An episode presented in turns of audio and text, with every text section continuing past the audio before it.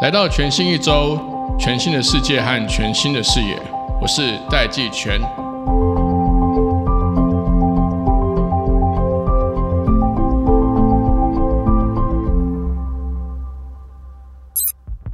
Hello，各位听众朋友，大家好，我是戴季全，欢迎回到全新一周。啊，我们今天这一集呢，来聊品牌电商的趋势。根据经济部统计处今年十月初的最新发布，去年也就是二零二二年，我们台湾的零售营业额规模整体已经突破了四点二兆元，创历年的新高，也比疫情前的表现更亮眼。那今年呢，甚至预估年增率会接近十 percent，预期全年可以站稳四点五兆的这个新台币，续创新高。那到底这样子这个营收的这个增长是真的呃人民的消费力变高呢，还是说其实是价格变贵、通货膨胀？我们等一下都一起来聊一聊。但如果进一步我们把零售业分成网络销售跟实体店面来看，过去三年的疫情期间，可能是因为防疫的关系，电商的渗透率提升，网络销售的营业额从这个二零二一年规模突破四千亿台币，那到去年已经来到了四千九百三十亿元。也就是整整成长快要一千亿元。那今天的节目呢，我们就特别邀请到九一 A P P 的产品厂李坤谋，我们都叫他 Happy，来跟我们分享二零二四年品牌电商发展的最新趋势。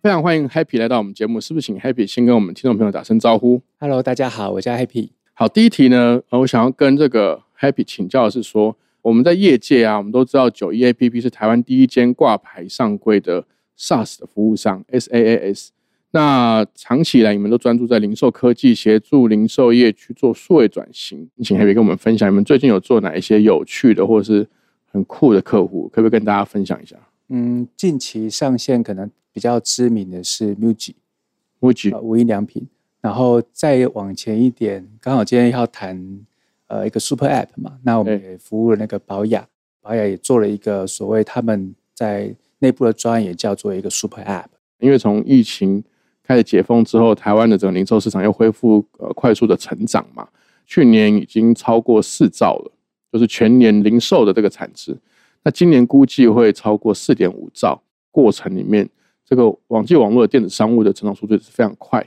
但是即便是这样，目前占整个零售的占比里面，就是就是电子商务占零售占比里面，我如果没记错，还没突破两成，应该是对还不到，对还不到两成。所以其实呃，第一个是成长动能很强，整个大零售市场成长动能很强。第二个是电子商务，当然这个包含各式各样的在网络上面做的交易跟商务都算，它的成长动能又更强。最近这几年你在九一 A P P 去推动这个 O M O 的这个策略，可以跟我们多解释一下？不管是从这个客户的案例啊，还有你们的发展策略啊，这个方向你们看到的这个趋势是什么？其实虽然我们前几年一直在讲电商了，不过因为我们近几年其实已经不特别去只是谈电商这件事情，因为从零售的角度来看，我们看到的通路不是只有电商这个通路，对零售品牌来讲，它其实就是就是 one of 它的一个 channel 而已。所以，对于那个电商的整个市场的占比这个份额，其实我们一点也不意外，甚至它大概只会成长到一个比率，它绝对不会过半啊，甚至我们认为比率可能大概会落在二二三十帕升左右而已。其实，呃，对任何一个零售品牌来讲，我们现在的客户群主要还是以实体门市品牌为主，所以对他们来讲，他们接触电商绝对比过去我们看到很多 pure 电商的品牌。会慢大概甚至五到十年也不一定。没错。不过近几年看起来没有实体品牌会怀疑电商是一个通路，或者是电商平台是一个通路。就是过去他们其实是会观察、会尝试，但是他不会呃花比较大的比例去投入。不过近几年加上疫情的推波助澜啊，现在所有的实体品牌都会把它视为一种他必须要投资跟布局的通路。所以才会出现一个推动所谓 OMO 嘛？那 OMO 其实它有几种品牌的理解方式的，一种就是多通路布局嘛。对我线上也要布局，门市也要布局。但我们近几年其实也不太只谈 OMO 了，我们现在谈的叫 D to C，叫 Direct to Consumer，因为它的差异在于说，你的布局是配货的布局，因为通路其实是我透过通路去销售。过去我们其实讲这种东西，它并不是 Omni Channel，它是一个叫 Multi Channel，它是走 Channel Sales，它并不会品牌接触不了第一线的消费者，所以它其实不是 Direct to Consumer。那我们现在在讲 D to C，它其实 based on OMO，其实我们在跟品牌谈的，或者是品牌看到的，不是只是在做多通路线上线下布局，而是我必须要在多通路都要第一线可以跟消费者互动。那其实背后的关键在于，唯有你第一线跟消费者互动，你才有办法拿到第一手的数据嘛。那就进到现在讲第一方数据的大时代。那我们现在看到眼镜，其实大家现在比较在乎的就是，就算过去不做直营门市，也不做自营官网的，他们都开始跳下来做这件事的品牌的原因是，他们想要做地图系，他们想要能够第一线面对消费者，他们想要掌握消费者的第一方数据。所以，对于消费者而言，其实我们并不会把实体跟虚拟分开。我们其实是整个生活经验里面，我想要查找资讯的时候，我还是会打开这个网页来查找。但是如果我有已经使用的服务，我当然就期待它有一个 App，我可以在里面有我的会员资料。那他最好也知道我送货地址是哪里啦，有些客服啦，有些他的新款上市啦，我都可以在上面看。出去玩的时候看到这些。我本来就喜欢的品牌，我当然还是会走进去逛。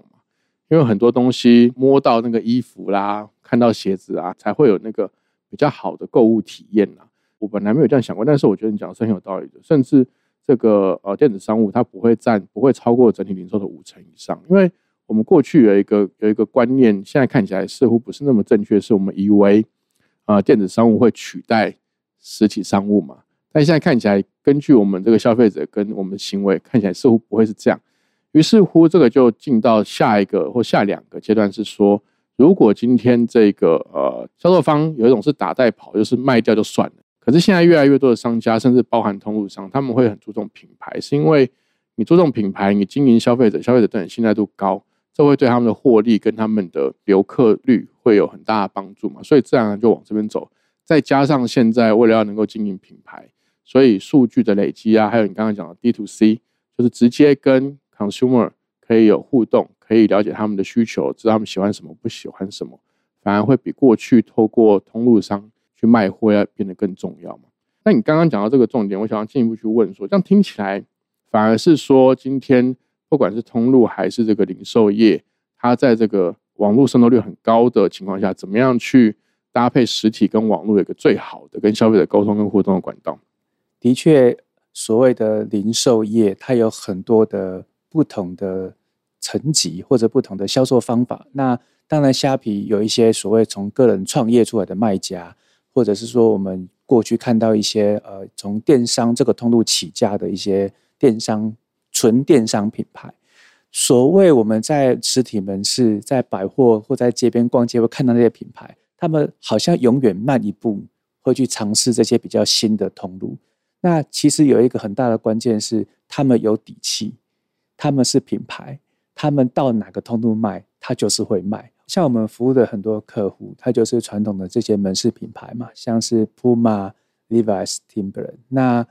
他们其实并不急着进一个电商通路的原因，是因为他们认为啊，其实他们是个品牌，所以他去哪里卖，消费者就会去哪里买。所以早期其实像这些电商平台，像是 PC Home 啊、某某啊，他们在还不到近几年这么热门的时候，呃，他们会比较是拜托或者是去跟品牌问说，哎，要不要来上架？那品牌还会想一下，也会上一些也许不那么热门的款。但近几年是反过来，可是这一直永远以来都是一个叫做通路跟品牌之间的一个竞合关系啊。像一个新的百货，你要开业，到底？你要邀请哪些品牌进来，会决定的你这个百货的样态。消费者会因为品牌而去这个通路，品牌本身的力量其实是很大的，并不在于通路技术的演进。这什么意思？其实电商是一种叫做通路技术的演进，AI 也是一种通路技术的演进。真正的品牌，它并不会急着去追求一个叫做通路技术，因为他们追求的还是我这个品牌在消费者心中的力量到底在什么位置？它也很难被看到的东西。但是我们身为消费者，其实我们知道，我们看到艾迪达，我们看到 Nike，我们就会知道它是个什么样的意义。我们把它穿上去，它会贴上什么标签？所以，如果回应说好，那这个零零售市场的成长，我们再看哈，其实它有很大的比例，并不是说大家买的更多，某种程度其实是通膨。零售其实一直都是一个很古老的产业，我们因为做了什么新的通路，大家会买的更多吗？其实并不会。其实每个消费者，大家都知道，你这个月花在。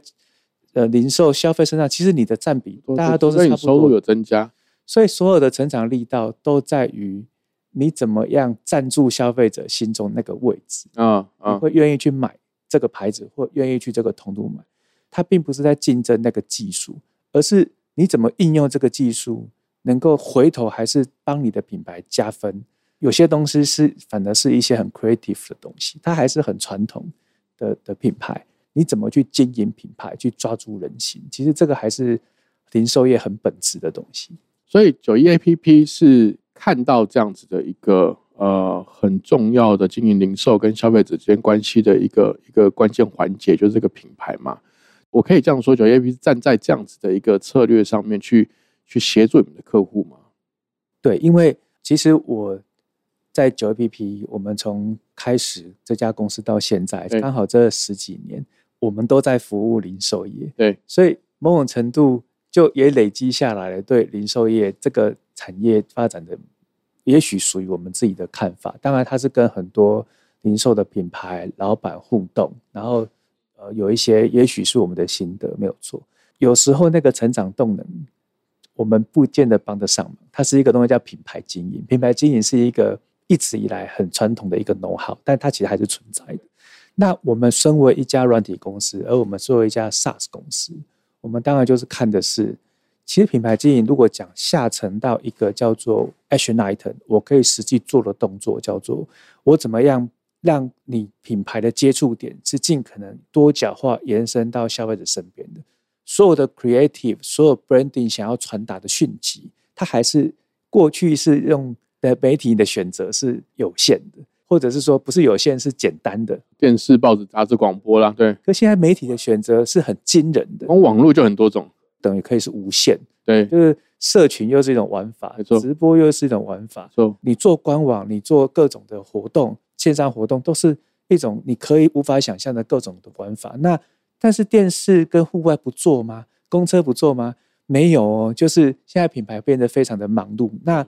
而且光是这些 creative，它还可以 merge，你可以户外广告跟线上做一些互动，混搭，对，搭，甚至 VR、AR、MR 什么 R 都来了。那这些都需要技术，那都需要整合。消费者有时候要的也很单纯，好，我我看到你了，我认识你了，你在这里有一个接触点，你有一个通路，结果我是会员，你却不认识我。对，那不同的通路技术背后就需要新的整合。对品牌来讲，我需要接到同一套 CRM，那这个就是我们身为一个技术厂，商我们在讲 Omni Channel，真正的那个 Omni，其实很多时候就是大量异质的系统，甚至是旧系统、新系统、AI 系统、什么系统的帮客户做 One Stop 的整合，那他可以放心去做各种的创意，但我们在这方面帮他做好这项技术的解决方案。好，我们休息一下，马上回来。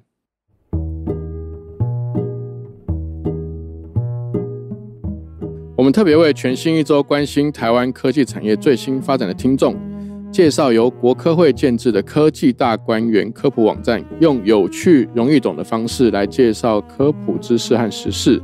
今年 AI 的这个议题呢非常热门，那 AI 相关的科技应用尤其备受关注。科技大观园前阵子就为年轻学子举办了 AI 进行式跨域青年新未来的巡回沙龙讲堂。在全台湾的北中南东各办了四场讲座，邀请专家现身，为正在摸索职业方向的高中以及大学生们分享 AI 实务。譬如说，我的好朋友邱继红，卡卡 Fly 盛阳科技的这个创办人，这公司的专家也一起来分享生成式 AI 如何助攻 Martech 的行销世界。那三立集团的创造智能的专家也来分享了电视台如何应用 AI 成为虚拟偶像的制造所。都获得了现场听众的热烈回响与提问。其实我自己也有参加这些活动啊，看这些年轻的朋友们，他们在实际看到这些 AI 可能可以展演或者是发展的可能性中，我相信这个 AI 已经在他们心中种下了一颗大大的种子，未来可以长成什么样的大树呢？我们都拭目以待。今年的科技大观园还特别聚焦在让台湾产业以及社会发展保有竞争力与韧性的五大主题。包含 AI、人工智慧、太空、近邻科技、精准健康与治安，知识就是力量。如果你也想时常补充科学能量，推荐你上科技大观园来看看。科技大观园的快速传送门就在我们的节目资讯栏里面哦。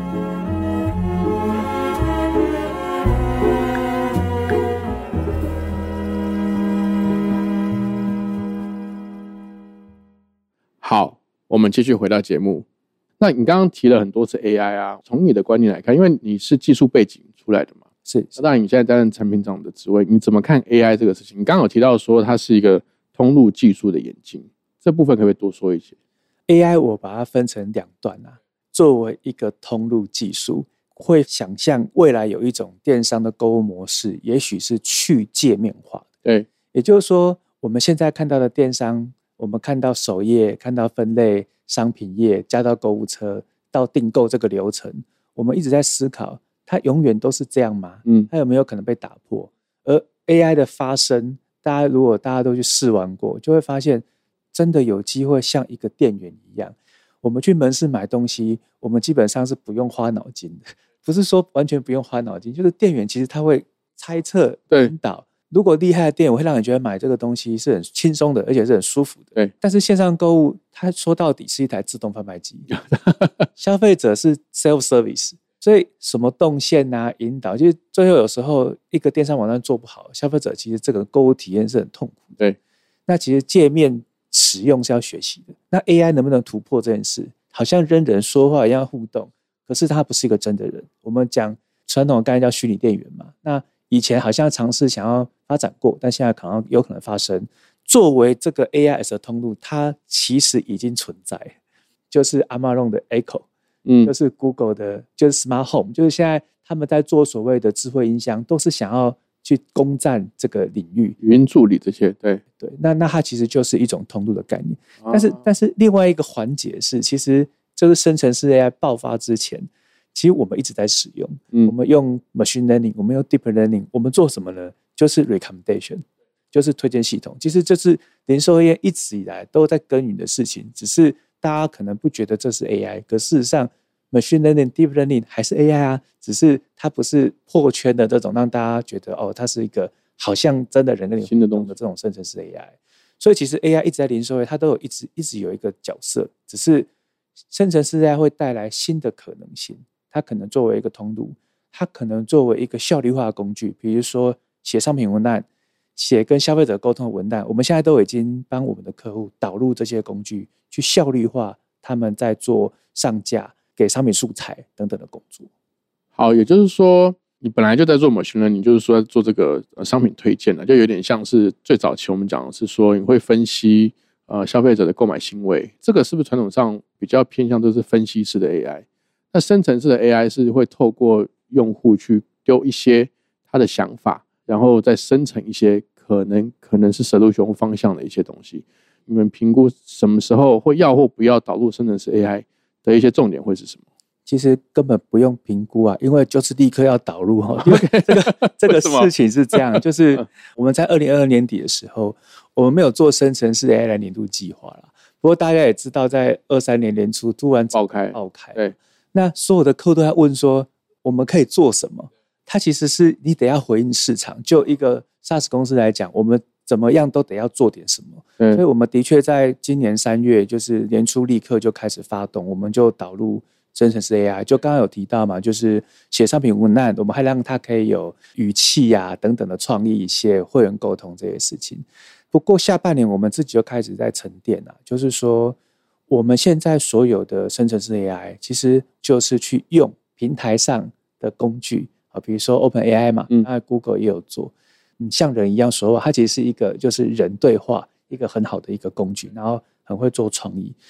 这样子的底层，就生成式 AI 它所谓的大语言模型，到底在产业，比如说零售产业有没有什么用途呢？所以我们后来就把这些 LM 就大型语言模型拿来用回 recommendation。嗯，那差别是什么？没有错，就是你刚刚有提到说 recommendation 过去叫比较分析型，对，传统来讲就是 view also view buy also buy，就是你买过什么，你可能会买什么。对对，它叫做商品的关联网络，呃，人跟商品的关联网络。我们从里面去翻点可能相似的人，呃，或者这个相似商品他会买什么。对对，我们没有去分析这个商品里面的图文字跟它描述的内容，啊，可是它其实是文字。对，透过 LM 我们去萃取之后，我们再让人去讲话，人可以自然语言问问题，我去理解他的问题，透过 LM 模型，然后再去把商品里面所有的文字、图片的讯息，透过大型语言模型理解之后，我们就要把它向量化之后，我们再混进去我们过去的 recommendation，其实会得到一个更好的效果。你的意思是说，他的那个推荐以前只是推荐说，哎，你可能也喜欢这本书什么，说这个推荐是很粗的，因为它至少有商品 item。但是如果是把生成式 AI 这种对话式的东西弄进去推荐系统，他可能会问的是说，你是不是想买白色的鞋子？他会先问是不是像类似这种模式，也就是说，他的那个推荐的内容能够更接近一般人的对话，或者是商品的特征，就是会因为会分析商品的这个 context 嘛，是朝这个方向在走吗？其实人买商品啊，人不会去直接问规格，人会问用途。对，这什么意思？比如说刚刚讲帆布鞋或什么嘛，或者是皮鞋，上班用啦，对啊，人会问，说有没有适合上班用，有没有适合海边婚礼用对对对对穿搭。对。对然后商品的描述通常呢，当然它会写规格，尤其是美妆品对。写规格，写它里面有用了什么样的什么，玻尿酸的原对，可是大多数人并不理解成分的用途，他们想要的是祛斑、防晒，就是我要那个用途。而在这些商品的描述文字或图片里面，通常我们的客户也都会大量描写它的使用情境，它就可以去 mapping。然后，所以当我有一个搜寻意图，我有一个对话，我们就有机会真正的去做推荐，而不是只是单纯用过去的分析的方式，view also view buy also buy，然后我们可以混进过去的 machine learning，会得到更好的结果。这真的很有趣。也就是说，其实，在你们的客户群里面，已经不是说你要评估是不是明年后年怎么导入，而是客户都在问。所以你们现在就是加紧的在探索有哪些可能性，然后跟客户来互动跟讨论，怎么样可以去提升，比如说消费者购物体验啦，呃，推荐的系统啦等等的。也就是说，现在还在摸索阶段啦，这样讲对不对？部分在摸索，部分已经在发展。我们其实现在的计划就是每一季都会推出一个 AI 的功能，啊然后会一路这样打下去。那下一次你们新功能什么时候发布？理论上是三月的啦，三月好，年三月 年三月或四月，可不可以再邀请你再上一次节目？好啊来，看一下这 AI 的进度。好，最后一个部分也是我一直很好奇的，就是最近想跟想要跟 Happy 请教一下，最近越来越多人在讨论一个呃新的网络的趋势，叫 Super App。看起来它就有点像我们早期时候网页的时候讲到那个 Portal 网站，有没有？它是这个 Super Website 这样啊。那你怎么看现在这个 Super App 的趋势？譬如说像 Elon Musk，他不是买了 Twitter 之后，把它改名成 X，然后现在越来越多人发现说，哦，原来他这样子买了跟改是想要把 Twitter 变成一个 Super App，因为他在做支付啦，还想要纳入更多其他功能。你怎么看这个趋势？然后这个趋势对于品牌的零售业会有什么样的一个可能的影响？在商业上啊，对，就是 Super App 核心的概念其实就是平台，对平台就是竞争的大赛道嘛，只要你有足够的资本跟能力的，绝绝对会想做平台。所以您刚刚提到 Elon Musk 的 X，他想要作为一个 Super App，对，有支付，也许还有 Blockchain，对，还有 Social，那还会有 Plugin，让你可以有各种 Application 上上去，那它自然就是平台。平台 always 是个大生意嘛，对。但我们可能要讨论一下所谓 Super App 的定义啦，因为在网络的这个世界里面，哈，那我们看国外这个战场哦，他在做平台，他们定义这种东西叫 Super App。其实 Facebook 早期也想这样，一直都在往这个地方去嘛。但是其实我们在谈的，在零售业的品牌讲的 Super App，它其实是另外一个想法。嗯，我们在谈 Super App，其实是这样看，就是因为 App 它也是一个新的通路，对，就跟电商是一样，因为电商我做网站就好了，可是因为后来创造了 App 嘛，那大家就在想说，那要不要做 App？所以品牌十几年就一路的尝试嘛，那先做一个会员的 App，然后后来就发现全部人都在做叉叉 Pay 嘛，对然后又在做一个 payment 的 app。对对对，好，然后因为我们在搞电商嘛，那那电商再做一个 app，对那因为 vendor 不同，所以 vendors 意思是指说，呃，可能他找的系统商或外包商都不同。我们其实这几年，应该消费者有时候也会发现，我一个通路，结果我有三个 app，那我到底要用哪一个？很困扰哎。其实现在因为通路的服务越来越多元它不是只在做销售，那你讲会员服务也是一环嘛，那支付也是一环，对，还有什么？现在还有 Uber、f o o p a n d a 这是什么意思？就是通路现在会做一种叫实体电商的概念嘛，就是我线上购，我三十分钟送到你家，那他们甚至还会就是。不是直接在 Uber 跟 f o o p a n 像全年就做小时达，对或或家乐福做这种加速打吧，他们其实都是一种新的通路对消费者会员的服务体验，它就需要有一个 App，因为这种服务很需要像用 App 来跟消费者做互动跟沟通。那这些一直的新的服务需要技术资源的通路服务，然后有的放在 Line 上面，有的 做一个 App，有的放在官网上面，消费者的确很困扰，所以就产生了一个叫 Super App 的想法。我可不可以通通 A 柜给到一个啊 App 上？啊，OK OK，但它就挑战的系统整合。那你要哪一个系统商真的可以把这些所有的功能通通做起来？这几年我们也一直在努力，想要达到这样的结果了。那今年我们就推出第一个案例，就是保雅的 Super App。OK OK，那它其实就是把过去保雅 Pay 有一个保雅的会 App，对，跟我们帮保雅做的一个线上购物的 App，直接我们叫配加 buy 的整并嘛。嗯那未来其实它也就只会只有这个 App，嗯所有的服务，不管你是会员，你要对点，你要支付，那你要去做线上购门市取，就是各式各样服务，就是只会长在这个 App 它对保尔来讲，它就是它服务会员的平台。有单一窗口了。对，就是这个。其实我们讲的 Super App 的概念是是在品牌的这个思维里面，把它的一直服务整合在一起。这个大前提还是以这个品牌的概念，因为消费者认品牌的嘛。是是，没错。好，今天非常谢谢 Happy 来跟我们谈这个品牌电商的各种大小的趋势。那看起来明年又会是很精彩的一年。呃，我们明年见，谢谢 Happy 谢。谢大家。